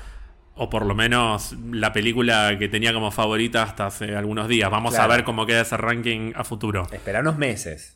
Pero siento que me parecería injusto poner a What If por encima de Hawkeye, incluso con todos los problemas que tiene Hawkeye, porque salvo poner el capítulo de Doctor Strange o algunas historias concretas, nada de What If me movilizó de la manera que me movilizaron muchas escenas de Hawkeye. Así que Hawkeye es una serie más imperfecta que What If, definitivamente. Pero Te llegó más al corazón. What If es lo que menos ganas de volver a ver tengo. Eso me pasa. No, no me da ganas de volver a ver What If. Me da ganas de volver a ver a los personajes, tal vez. A la Claro. Capitana Carter. O sea, me da ganas de volver a ver cosas de What If, pero no la serie. Mientras que el resto de las series, todas las quiero volver a ver. ¿Cuál es tu ranking, Gonzalo? De la que más me gustó a la que menos me gustó es WandaVision, Loki, What If, Falcon y Hawkeye. Bueno, vos la hiciste mucho más simple que yo. Sí, y yo te. yo hablo pensé que- mucho. sí, fue como. Sí, hablas mucho, mami. Pero yo ya lo tenía ya repensado. Bueno, chicos, eh, eh, si tengo un podcast es para hablar. Al que Eh, no claro. le gusta que vaya a, a escuchar música, no sé, a hacer otra cosa. Claro, tal cual. Bueno, eh, en WandaVision claramente coincidimos, no solo por personajes, sino porque me parece que fue la que mejor construida y desarrollada estuvo. Loki porque me encanta toda la temática que tiene, me gustó mucho cómo se revalorizó y reutilizó el personaje y me gustó mucho, fue una serie que también me dejó con muchas ganas de seguir viendo cada capítulo. What If me, me gustó no solo las historias que contó, sino de todo el potencial que tuvo. Y a mí, sí, la verdad, hubo muchos capítulos en la cual tenía muchas ganas de ver con qué me iba a sorprender. Y estoy esperando con muchas ganas la segunda temporada. Eh, Falcon, sobre todo, me gustó eh, por las cuestiones políticas sociales que tocó. Siento como que hubo escenas que se robaron mi corazón, como toda la aparición de Isaías. Eh, me parece que fue de lo mejor de todas las series. Y Hawkeye fue la que menos emoción me generó. Si bien para mí tenía más potencial que Falcon, porque Falcon me parece que se iba por cuestiones gigantes a nivel político, social, cultural, global, de todo el quilombo a nivel mundial que podía generar, mientras que Hawkeye tenía la ventaja de que era una historia más íntima, más chiquita, que explotaba, pero hasta el núcleo de Nueva York nada más, y que tenía que ser más personal, y no la aprovecharon. Yo siento que Hawkeye fue una serie desaprovechada en muchos personajes e historias.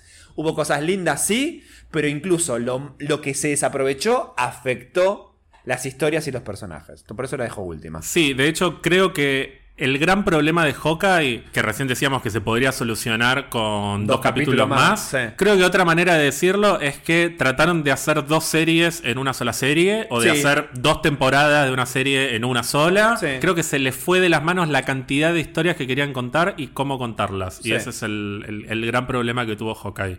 Y me parece una pena.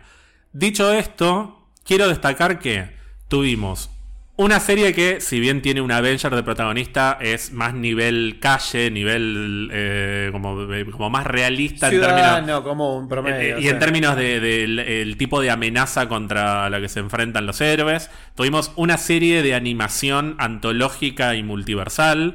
Tuvimos una serie, si querés, de ciencia ficción, como puede ser Sí, Loki, sí. y que también juega con el multiverso y los viajes en el tiempo.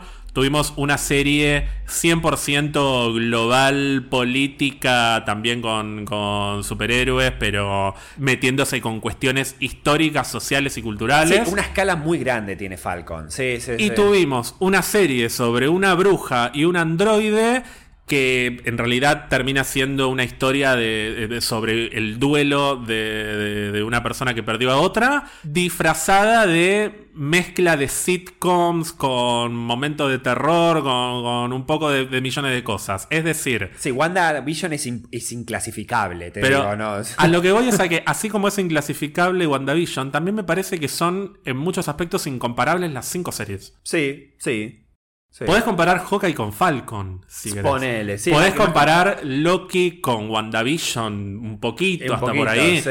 Vamos a poder comparar tal vez WandaVision con She-Hulk, Moon Knight con Falcon, Moon Knight con Loki, no sé, porque Moon Knight también va a ser una cosa eh, distinta porque va a tener un componente místico que WandaVision tuvo, pero WandaVision se fue más por el lado de la sitcom. Secret Invasion tal vez va a ser más comparable con Falcon and Winter Soldier, pero va a tener toda la parte de extraterrestres que no está. Las series son únicas también, que es la gracia de- del MCU. Ninguna película, o mejor dicho, ninguna franquicia del MCU es 100% igual a la otra. La saga de Iron Man no, es, no tiene nada que ver con la saga del Capitán América, que a su vez no tiene nada que ver con la de Thor, que no tiene nada que ver con la de Ant-Man, que no tiene nada que ver con la de Y Guardianes. que no tiene que ver con los Avengers de por sí, o sea, porque es un... Obviamente que las fórmulas se repiten, que hay un montón de estructuras que están en todas las películas y que en muchos casos pueden llegar a cansar y que a medida que pasa el tiempo las van reformulando. Pero los estilos de las películas son completamente distintos y la gracia del MCU es esa, que hay personas que por ahí ven todas las de Avengers, pero después se entrena Ant-Man y no la van a ver. Pero sí van a ver Thor, porque les gusta más lo, eh, como, como los dioses y toda Sí, esa sí, cosa sí. como O más lo, o lo- lo fumado, lo volado con... O gente que no se banca nada de todo eso, pero les gusta eh, el Capitán América porque es más político. ¿Qué sé yo? Bueno, con las series nos va a pasar eso. Cuando se estrene Miss Marvel, que va a ser una serie apuntada más a adolescentes, tal vez no nos sintamos súper interpelados. Y está bien que eso pase. Y, y va a ser difícil comparar las series. Me- me- ¿Qué me va a gustar más? ¿WandaVision o Miss Marvel? Ya te digo que me va a gustar más WandaVision que Miss Marvel. Y probablemente me guste más que Moon Knight. No sé She-Hulk porque tengo como una expectativa. Tenés mucha expectativa con She-Hulk, Tengo una sí. expectativa particular con She-Hulk porque me parece que, que lo, lo hablaremos en otro momento. Y la actriz te encanta. Pero Sí. para otra persona, WandaVision va a ser lo peor de lo peor. Un embole, como muchos dijeron. y sí. no me parece mal, me parece bien. Me parecería bien que a una persona le, eh, What If sea el puesto número uno, por ejemplo. Claro. Y WandaVision el último. No solo me parecería bien, sino que siento que esa es la gracia del MCU y de lo que hace Marvel Studios. Y es en gran parte el motivo por el que tenemos este podcast. Porque hay para todos, hay para todos los gustos. Nosotros vamos a hablar de todo. No necesariamente nos va a gustar lo, lo mismo que le gusta a los demás. Y esa también es la gracia. Que... Sí, Lo que no vamos a poner acá es en debate de por qué te gusta. Es lo que decís, eh, es la diversidad se llevó a un punto del MCU en la cual no querés consumir todo el MCU, perfecto. Lo lindo también que tiene un poco de esto es que cuando ves un Avenger vas a ver ese pedacito que a vos te gusta Claro. combinado con otras cosas. Y guarda, porque tal vez ahí te despierta un poco el bicho de decir, ah, mira, me cae bien tal personaje, a ver si, a ver voy a ver la película, la serie que hicieron de este. Es una forma también de, de descubrir lo que te redescubrir lo que te gusta y de descubrir cosas nuevas. Es lo lindo también de, de- de- porque ya es una franquicia que me parece que ya está totalmente en condiciones de decir atraviesa generaciones y atraviesa diversidad de gustos. Me has emocionado, Gonzalo. Me has emocionado hasta las lágrimas. No sé por qué te estás riendo. Es mi especialidad, de emocionarte. ¿Y sabes qué me emociona también? Esto que decíamos recién de que el público tiene diversos gustos y que Sí. no tienen por qué coincidir con nosotros. Me gustaría saber qué opina el mundo sobre las series. Ah, empecé Sobre- sobre Pixar y la Marvel. No. No, eso ya sabemos, es una mierda. La gente que nos escucha, ¿qué opina? ¿Realmente WandaVision es la mejor? ¿What If es la mejor? ¿Hawkeye es la mejor? ¿Venom será una mejor película que Spider-Man No Way Home? ¿Alguien lo pensará? Tal vez. Para mí Venom cada vez sube más fichas. eh. Más que Spider-Man No Way Home. No, no sé si tanto, pero para mí Venom dentro de poco va a ser, che, que es una buena película de humor, mirate Venom. A mí me parece destacable que el MCU nos ofrezca tanta diversidad y que el público incluso pueda o estar de acuerdo con nosotros o estar en desacuerdo. Me parece que es algo premiable, Gonzalo. Ah. Y como es algo premiable- Ya sé por dónde viene. Me, me- mira cómo la ve. Más obvio. Me parece un buen momento, Gonzalo, para revelar que a partir de este preciso momento, todos, todas y todes les que nos escuchan pueden ingresar a pizzabirramarvel.com y hacer clic en Pizza Birra Marvel Awards 2021. Awards. Awards, donde van a poder elegir cuál es la mejor serie del año, cuál es la mejor película del año, mejores actuaciones, mejor música, todo, todo. ¿A ¿Quién les cayó mejor? ¿Si Germán o el alma del podcast? No, eso no. lo voy a poner porque es obvio que todo el mundo te ama a vos y yo soy el No, insoportable. vos sabés que a vos te que requieren en Discord, fíjate, te ama. Así que esa es la sorpresa que tenía para vos, Gonzalo. Me gustó. El último capítulo de la fase 2 de Pizza Birra Marvel va a estar 100% dedicado a la ceremonia de entrega de los premios Pizza Birra Marvel 2021, la primera edición de los premios, que la vamos a conducir vos y yo, te cuento. O sea que tengo que venir de gala. Vas a tener que venir de gala. Y, o sea que eh, en, la, en la postproducción del capítulo va a estar ese efecto de sonido de aplausos a más no poder, porque vamos a aplaudir un montón.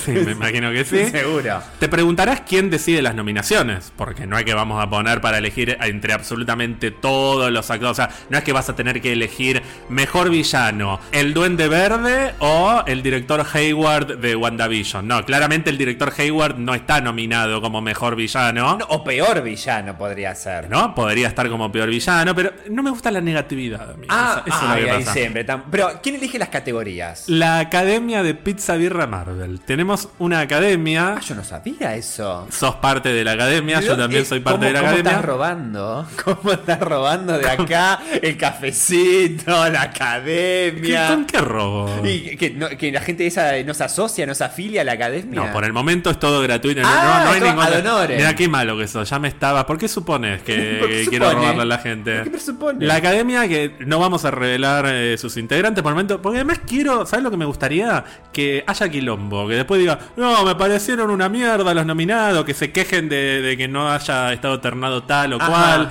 Entonces voy a generar mucha suspicacia. Como pasa con Aptra, ¿viste? Sí. Que todos los años hablan Sí. mal de Aptra. Bueno, me gustaría que cada año de Pizza Birra Marvel, cada fase, venga con más polémica sobre la academia, que la gente esté indignada, otra vez le dieron un premio a tal. Bueno, el premio no lo, no lo va a dar la academia, el premio lo va a dar el público con, con sus votaciones, pero las nominaciones para mí pueden ser un punto, un punto de polémica. ¿Ya sabemos cuántas categorías va a haber? ¿Algo así? Se van a enterar cuando entren a pizzabirramarvel.com y hagan clic en Pizza Birra Marvel Awards 2021. O sea, a partir de este momento, me están escuchando esto, ya pueden entrar. ya pueden entrar.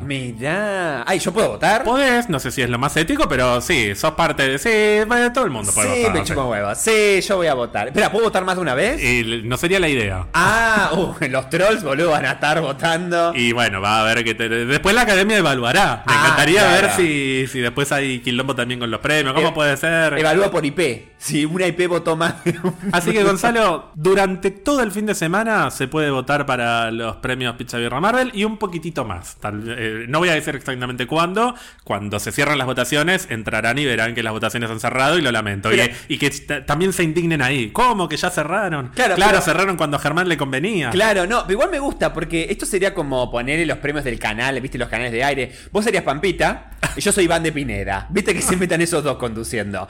Eh, o sea encanta, que, mientras estamos hablando, podemos interactuar en la conducción. Entonces yo te puedo decir, ah, bueno, le dieron el premio al mejor villano tal. Ger, ¿cuál es tu mejor villano para vos? ¿A quién hubieses votado? Sí, Entonces vamos- podemos así interactuar. ¿Querés eh, diseñar el episodio? Diseñalo, producilo. Yo te tiro ideas, como siempre. Pero- Después me rasco. Claramente Pero- vamos a comentar, sí, los Ah, ganadores y, bueno, opinaremos si estamos de acuerdo o no estamos de acuerdo. Vas a Me- estar espléndida como Pampita para Hoy, como vestido, de, siempre. vestido de encaje. Me claro. encantaría que Rabona se lleve un premio, por ejemplo. Me encanta.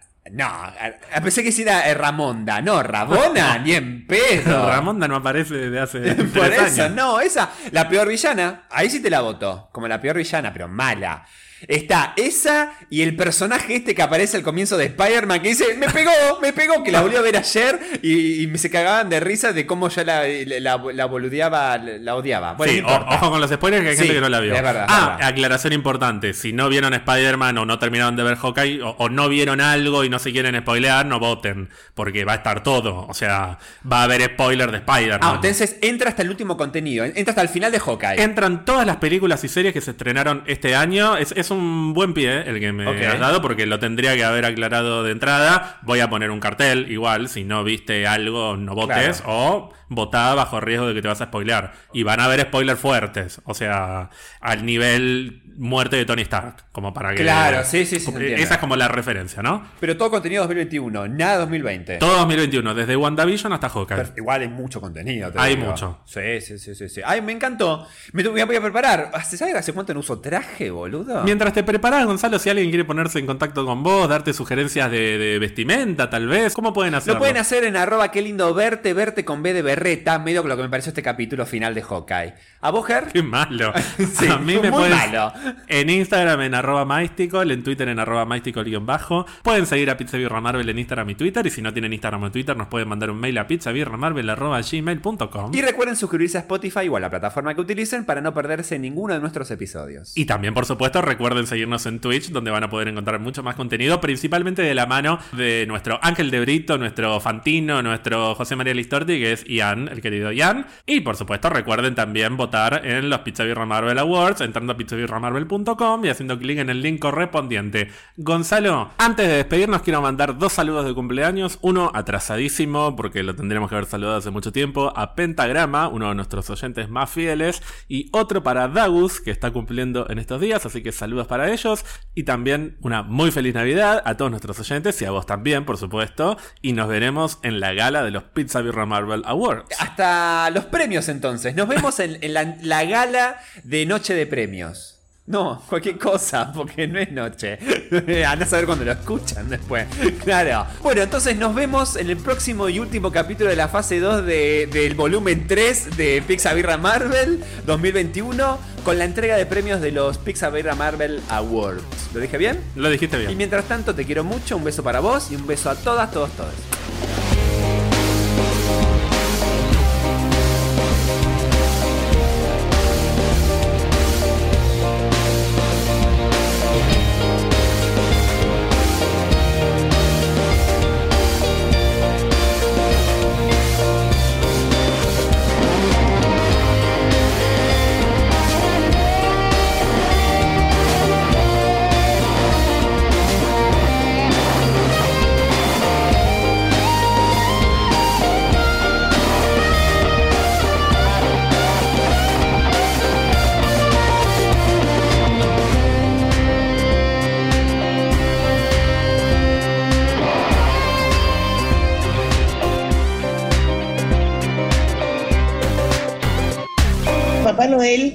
Nace literariamente y fantásticamente en Finlandia, de donde es originaria la planta Bodnia. Entonces, sabemos que si ellos tienen un Papá Noel y si llega a venir al río Uruguay, se le va a morir el Papá Noel, que todos lo queremos, pero él se va a morir. ¿Por qué? Porque se va a tirar por la chimenea, por la chimenea vienen las dioxinas y se le va a agarrar cáncer y chau Navidad. Papá, papá, papá, papá, papá Noel se va a morir cuando pase por el río Uruguay. Dos papeleras enormes verá, por la chimenea el gordo se mandará. Bueno, hay muchos chicos en casa. Si más allá de que a veces los adultos no cuidamos las palabras, Papá Noel no se va a morir.